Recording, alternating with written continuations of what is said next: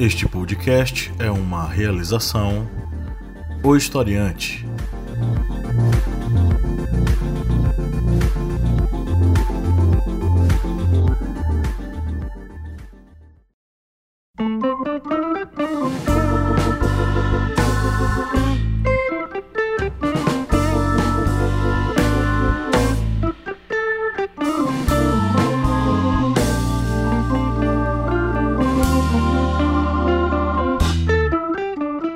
Olá, historiantes, bem-vindos mais uma vez ao seu podcast do Historiante no programa Minipédia, toda segunda-feira aqui com você para falar sobre muita história, muita filosofia e muita sociologia. É, contigo aí, né, com assuntos bem bacanas, bem interessantes. Eu estou aqui, o professor Pablo Magalhães, e comigo está o meu colega, o meu fiel amigo, companheiro, o senhor Kleber Roberto. E aí, pessoal, beleza? Hoje nós vamos falar sobre o que, Kleber? Hoje nós vamos falar de uma série que é muito comentada e muito utilizada como referência em Idade Média, que é a série Vikings. Ok, Kleber vai falar mais da série. eu vou falar mais dos Vikings, que eu não tenho tanto conhecimento sobre a série, mas eu sei que Kleber é um viciado e já acompanha a série há um bom tempo, né? É uma série boa, né, Kleber? Isso, é uma série boa. Você consegue tirar algumas referências sobre a Idade Média dessa série. Você não pode tomar ela como verdade absoluta e você vai saber por que nessa minipédia. Ok, mas antes da gente entrar na pauta, vamos para os nossos recadinhos de sempre. Não é você que nos ouve há um bom tempo. Que tal ser o nosso apoiador? Pois é, gente, produzir conteúdo é uma coisa bacana, interessante, a gente fica muito animado, mas é um trabalho que necessita de uma certa produçãozinha para que tenha uma qualidade bacana para chegar até você, pesquisa, enfim. Por isso, considere ser um apoiador, vá ao apoia.se barra historiante e faça um apoio a partir de R$ reais. Você entra para o nosso grupo secreto com conteúdo exclusivo, né, material exclusivo, podcasts, videoaulas exclusivas. E lá você tem acesso a cursos também exclusivos, disponíveis apenas para os nossos apoiadores, além de ter de 30 a 40% de desconto dos nossos cursos lá no site ohistoriante.com.br. Além disso, você ainda participa do nosso você participa dos nossos sorteios mensais de livros e pode também definir pautas e sugerir temas dos nossos próximos podcasts. Além disso, você ainda pode participar da gravação dos podcasts e dos vídeos. Então, não perca tempo, vá lá no apoia.se barra historiante e faça o seu apoio. É, conheça nossos cursos lá no site ohistoriante.com.br, são cursos online, todos eles com certificado acadêmico e 30 horas de duração e você sai com a cabeça cheia de informação, além de um certificadozinho bacana para você, é, enfim, fazer aí seu crédito acadêmico na faculdade que você cursar, ou simplesmente para que você né, tenha aí registrado o curso que você fez. É, conheça os nossos podcasts da família Historiante, né? além desse você pode escutar o podcast Correspondente de Guerras e o podcast Arretadas também disponíveis no Spotify, na Castbox, no Apple Podcasts, no Google Podcasts, em qualquer agregador de podcast que você costuma ouvir, né? E também, se você quer ter conteúdo na palma da sua mão, baixe o nosso aplicativo disponível na Play Store, com muito conteúdo bacana, é, videoaulas que saem lá também, podcasts exclusivos, é, simulados, cards de resumo e muita coisa bacana para que você possa se aprofundar nas ciências humanas. E é a melhor coisa de tudo, é gratuito. Você baixa de graça e usa de graça, tá? Então vá lá na Play Store e baixe o nosso aplicativo. Está com o nome Historiante. Se você colocar lá, você vai diretamente para ele. É, ainda não temos a versão para Apple, né? Mas para iPhone, mas um dia teremos, né, Kleber? Um dia a gente vai trabalhar nisso. Com certeza, estamos trabalhando para isso.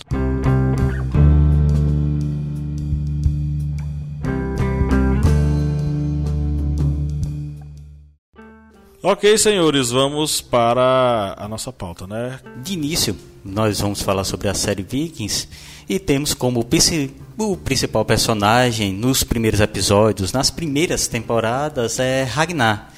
O Ragnar é, Lothbrok. E ele, é, pelas tradições das crônicas saxônicas, indicam que ele foi o primeiro navegador escandinavo a realizar ataques na costa da Inglaterra vamos também recordar que a Inglaterra não é a Inglaterra estruturada como hoje em dia. Eram vários reinos. É, Essex, é Wessex, Northumbria, ou seja, era todo dividido, todo desmembrado em pequenos reinos. Esses vários reinos, muitos não tinham uma grande é, qualidade em seu efetivo militar. E nas crônicas saxônicas indicam que Ragnar foi esse primeiro navegante a fazer essas incursões tanto para a Inglaterra e como também para a costa da Europa continental. E essa série essa se desenrola tanto nessas incursões e nesses saques realizados pelos vikings nas costas inglesas e nas costa, na costa também da Europa continental, como também nos próprios conflitos internos entre os vikings, já que também não havia uma unidade dos reinos vikings governando toda a Escandinávia. Seria bom a gente falar sobre quem são hoje esses povos vikings, né? Quais são esses países, né? São dinamarqueses, os suecos, e os noruegueses, noruegueses né? que hoje são, são os povos vikings que habitavam naquele, naquela região e que hoje comportam esses três, é, esses três essas três nações. Os dinamarqueses eles têm uma participação muito grande aí em reinos da Bretanha, inclusive alguns deles foram reis, né? É o caso do, de Canuto II, que foi rei da, da, dos bretões durante um tempo, até a invasão da a invasão da Inglaterra por parte dos normandos, né? Guilherme Conquistador. Guilherme. Então, durante muito tempo, o trono é, bretão ele teve reis que foram dinamarqueses. Os é, noruegueses, salvo engano, eles desceram pela região da França e foram dominando ali a região da França, ali a região central da Europa, né, durante bastante tempo. E é, os suecos eles fizeram incursões na região que é a região da Rússia hoje, né? Então você tem aí é, alguns é, alguns caminhos que ele toma, eles tomaram. Algumas culturas europeias da antiguidade é, retratam invasões de determinados deuses muito fortes, muito poderosos, que alguns historiadores indicam que essas referências elas estão ligadas à invasão dos é, vikings nessas regiões. Né? Inclusive os próprios gregos, quando fazem a na construção da cosmogonia grega, quando coloca-se Zeus como esse cara que chegou descendo trovão, trovões e raios para tudo quanto é canto, é uma referência às tribos vikings que também chegaram invadir ali aquela região é, meridional da, da Europa. Né? Então, as incursões vikings, principalmente ali onde a gente pode situar como a alta Idade Média, né? até meados do século XI, é, século VIII até o século XI, mais ou menos. É um período de bastantes incursões é, vikings na Europa e também na região da Groenlândia que tem a conexão com a América do Norte e muitas teorias acabam conduzindo a dizer que os primeiros colonizadores da América do Norte foram os vikings, né? É, há vários estudos que indicam que há até pedras, as estelas na América do Norte que foram talhadas com runas escandinavas, indicando que houve é, comunidades nórdicas na, Euro, na América do Norte.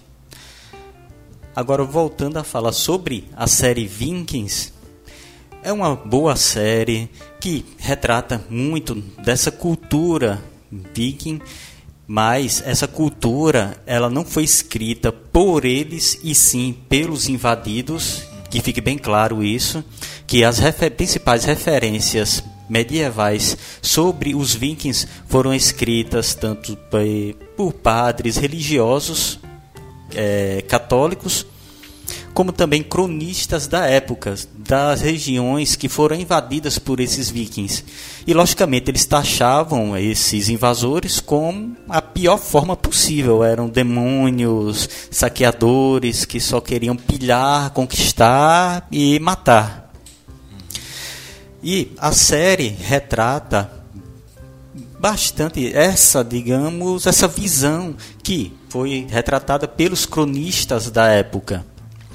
Mas algumas coisas que devem ficar, digamos, claras.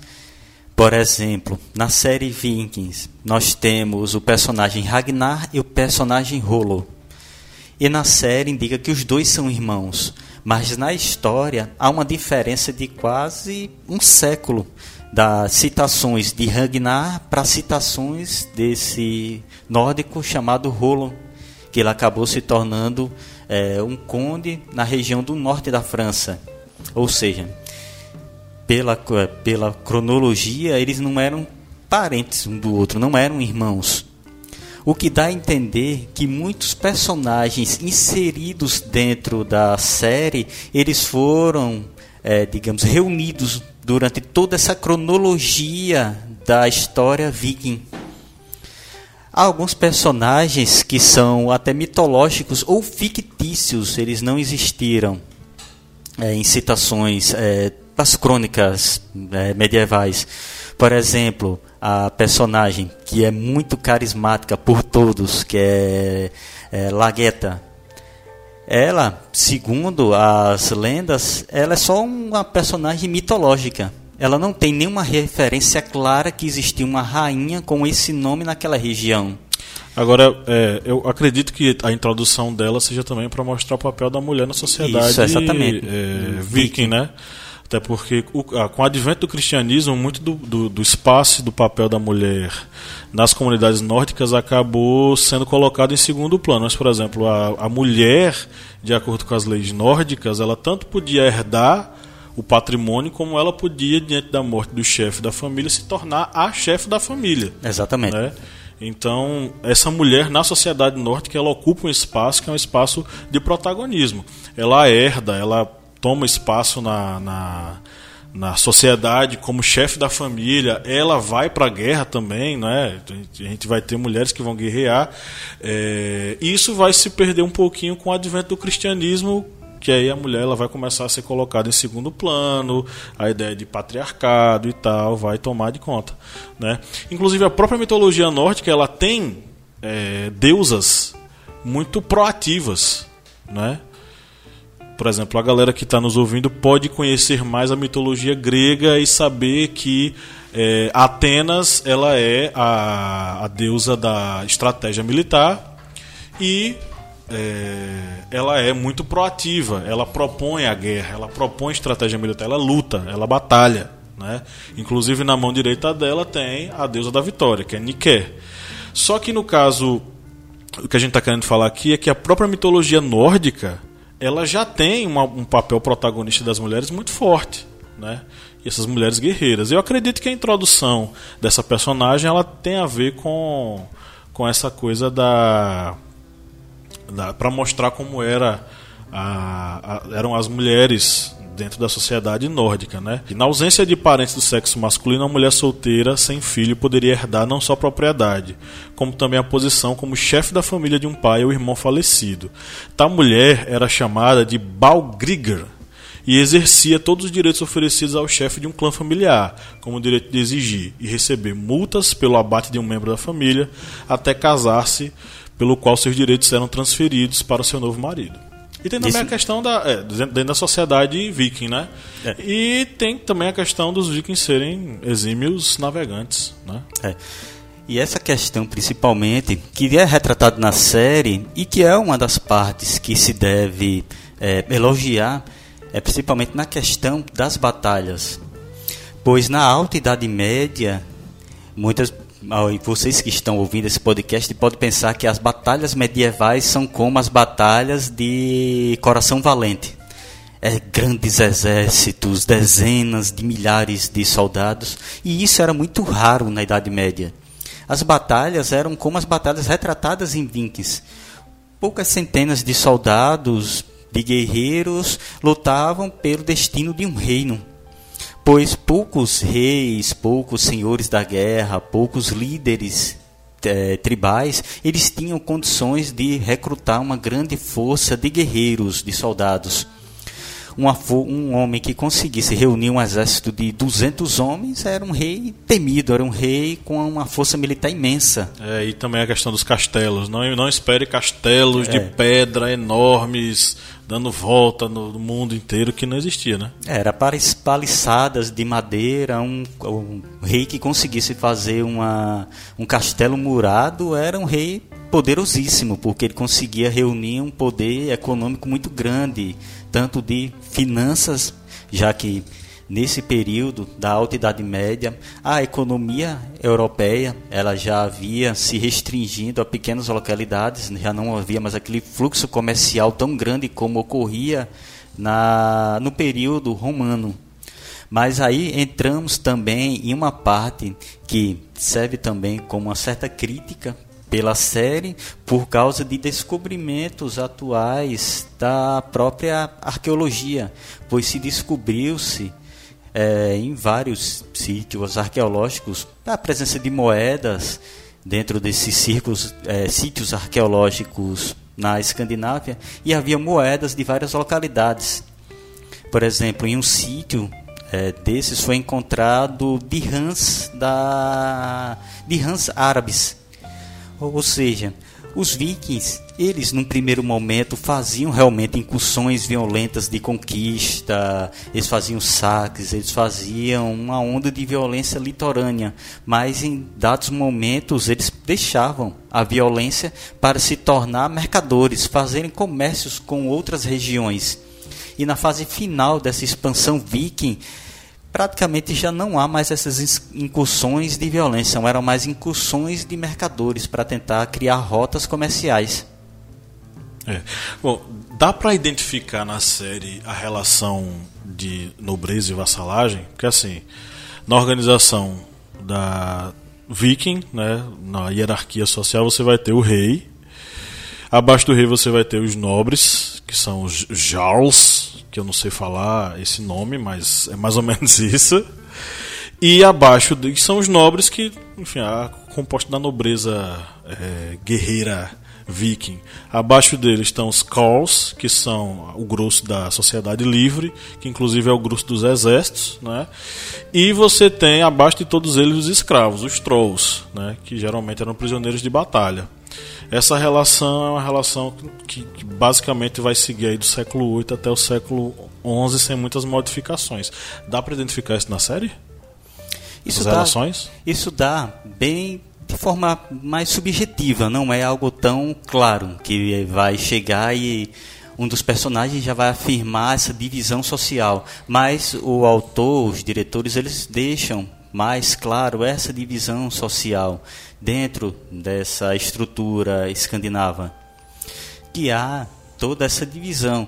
Ele deixa, digamos, para a pessoa que está assistindo e percebendo essa divisão dentro dessa estrutura. Eu sei que o, o, rei ele julga também, né? É. Ele, é, ele é rei e ele é, enfim, juiz. No, no, inclusive no primeiro episódio eu assisti pouco, né? Mas lembro muito do primeiro episódio que tem um julgamento ele manda decepar a cabeça da. Na verdade, ele diz o seguinte: você quer morrer como? O cara diz: eu quero morrer com a cabeça decepada. Ele, pronto, então amanhã você vai ter a cabeça decepada. E aí o cara é.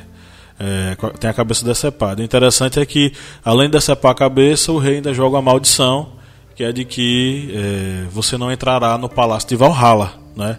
Eu também achei interessante porque o próprio rei ele é o juiz e ele tem algum tipo de poder sacerdotal para jogar uma maldição no cidadão que foi condenado, né?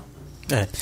Pois de, nessa série ele vai deixando nessa forma mais subjetiva essa divisão social, pois nós vamos ter uma divisão mais clara dessas posições hierárquicas dentro de um reino, tanto nos reinos é, que iriam compor a Inglaterra, como principalmente no reino da França principalmente depois do reinado de Carlos Magno, que ele deixou bem claro essa divisão social dentro dessa estrutura de um reino medieval.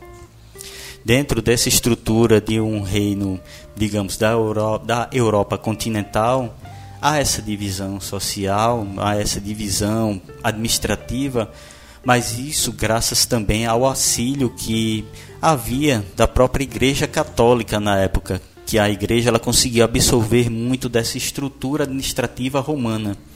Já nos reinos ditos pagãos, não havia esse contato dessa administração mais clara romana para fazer essa divisão social bem estruturada, bem clara.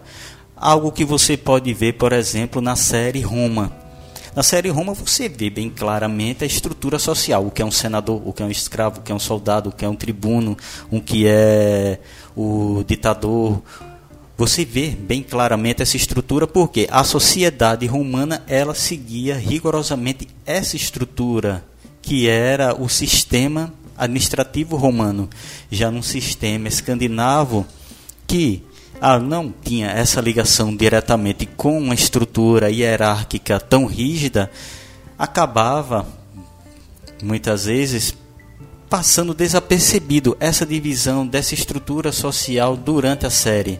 Mas é algo que a pessoa assistindo com bastante atenção, com bastante cuidado, acaba vendo que há a série ela consegue fazer essa divisão social dentro dos seus episódios, do seu, das suas temporadas. É. Interessante também a gente falar sobre a, a crença deles, né, a mitologia dos, dos vikings. Né? Não sei se isso na série aparece tão bem, mas seria bacana a gente dar uma pincelada aqui para eles. É, na série é algo que é muito comentado diversas vezes se é comentado principalmente por um personagem que é um personagem fictício que é colocado na série que é um construtor de barcos com o nome Flock. O Flock é o nome popular na, no, na Idade Média no, nesse período é, na região da Escandinávia. Então a produção, os diretores da série acharam por bem criar um construtor de barcos com esse nome, já que era um nome popular uma espécie de Silva, um Silva escandinavo. Então se criou esse personagem. E você acompanhando a, todo o percurso da história de Flock durante todas as temporadas, você vê principalmente a ligação dele com os deuses. E há, por exemplo, aos os sacrifícios que ocorriam na região de Uppsala. E esses sacrifícios eles realmente ocorriam eram sacrifícios de animais e até sacrifícios humanos que eram realizados nessa região. E alguns autores acabam divergindo. Alguns indicam que ah, os sacrifícios de Uppsala eles foram é, estereotipados pela Igreja Católica, pelos cronistas que foram os primeiros a retratar esses sacrifícios. Já há outros autores que dizem que não, realmente havia sacrifícios até humanos nessa região. Há alguma há certas, digamos, divergências entre alguns autores, mas o que se sabe é que realmente havia determinado período do ano em que na região de Uppsala ocorriam sacrifícios. Aí a divergência entre os autores: sacrifícios humanos ou sacrifícios apenas de animais. Enfim. Mas há muita, você vê muito ah, citações de deuses dessa religiosidade viking durante as várias temporadas e também até mesmo o conflito entre a presença cristã que começa a ser inserida dentro dessa sociedade que era pagã e, digamos, esse choque de culturas. Os vikings eles eram politeístas, né? Então eles acreditavam em uma série de clãs divinos, não necessariamente apenas deuses, mas clãs divinos. Dentre eles, o clã dos Aesir era o clã principal, que era o clã de Odin.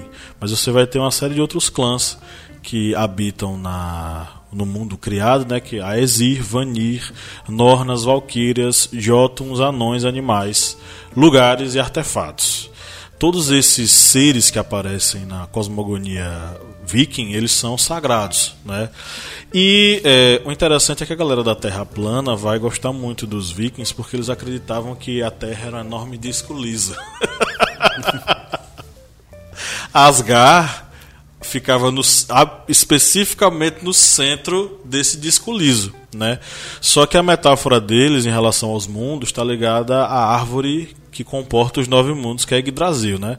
Em Yggdrasil, quais são os mundos lá disponíveis? Tem o, o mundo do Aesir, né, que é o Godheim. Tem uh, o mundo dos homens e dos trolls, que é o Mannheim, ou Midgard. É, tem o Jotunheim, que é o mundo dos gigantes e dos gigantes de gelos. Tem o Vanaheim, que é o mundo dos, dos Vanir. Alfheim, mundo dos elfos.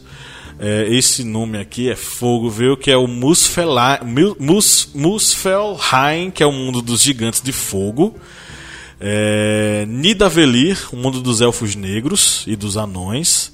Hel, o mundo dos mortos. E Nif, Niflheim, que é o mundo dos gelos eternos.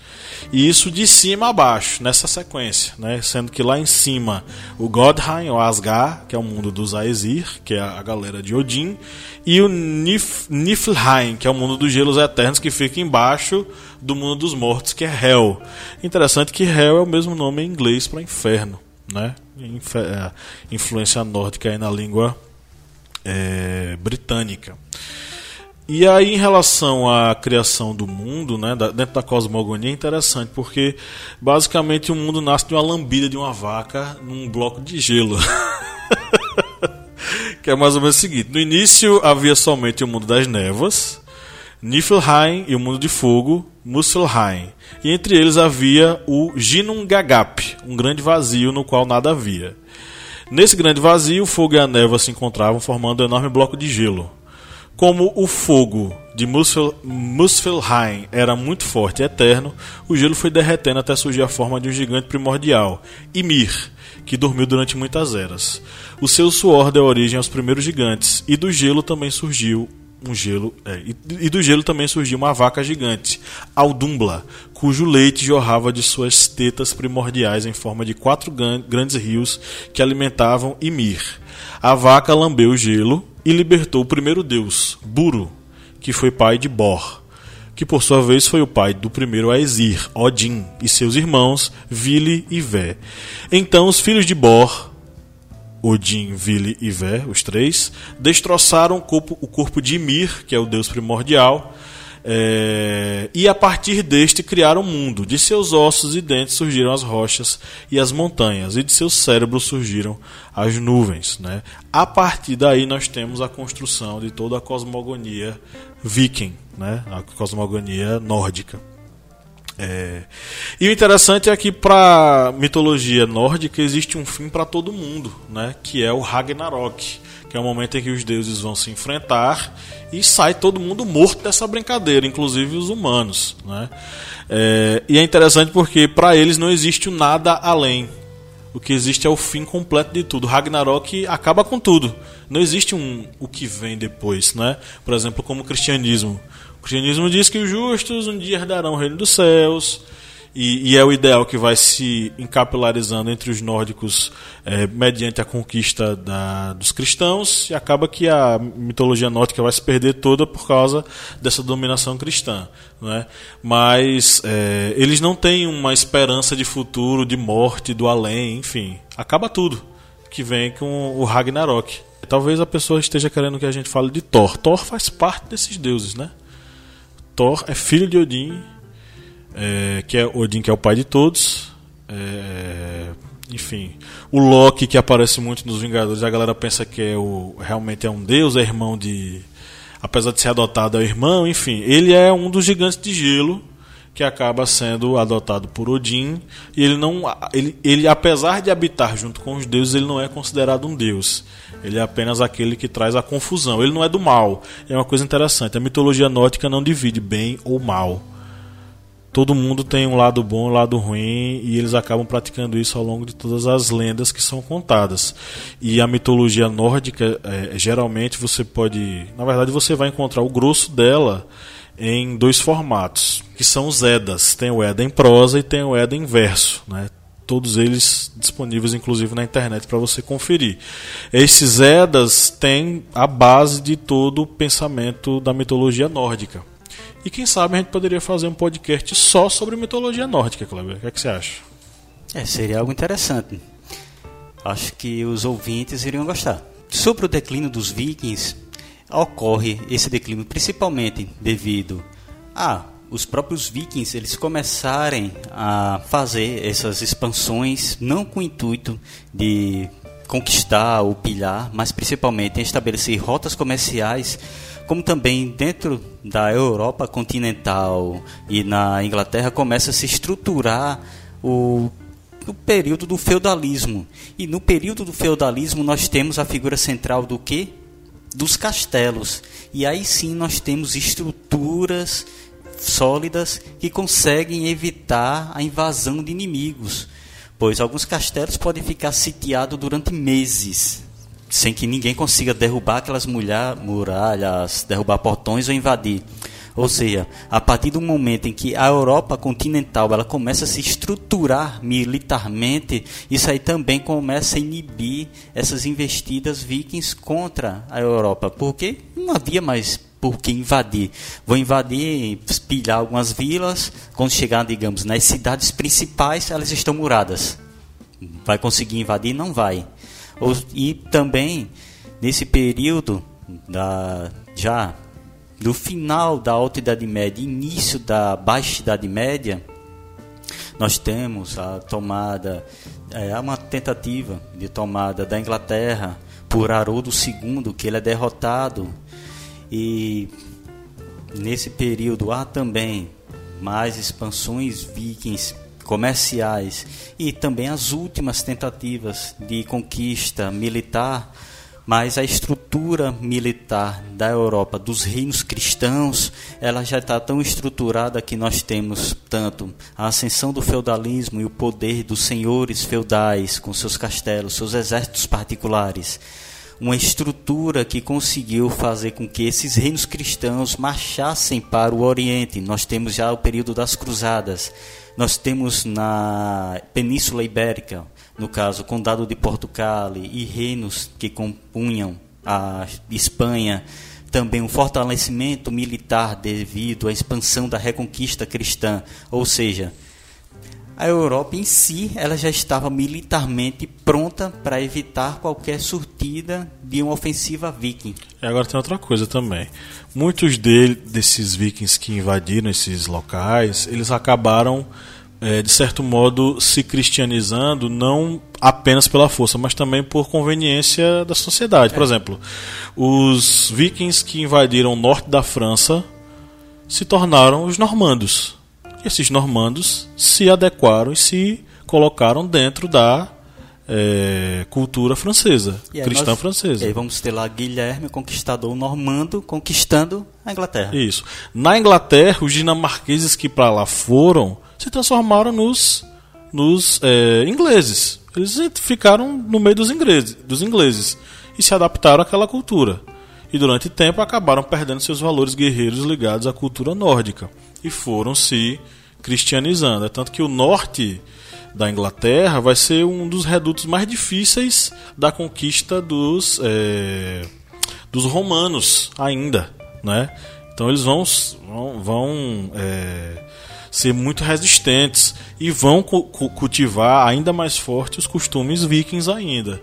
E na, na região norte da Rússia, os vikings que para lá foram, eles começaram a criar uma comunidade que passou a se chamar de Rus. E esses Rus se transformaram nos russos e por lá ficaram.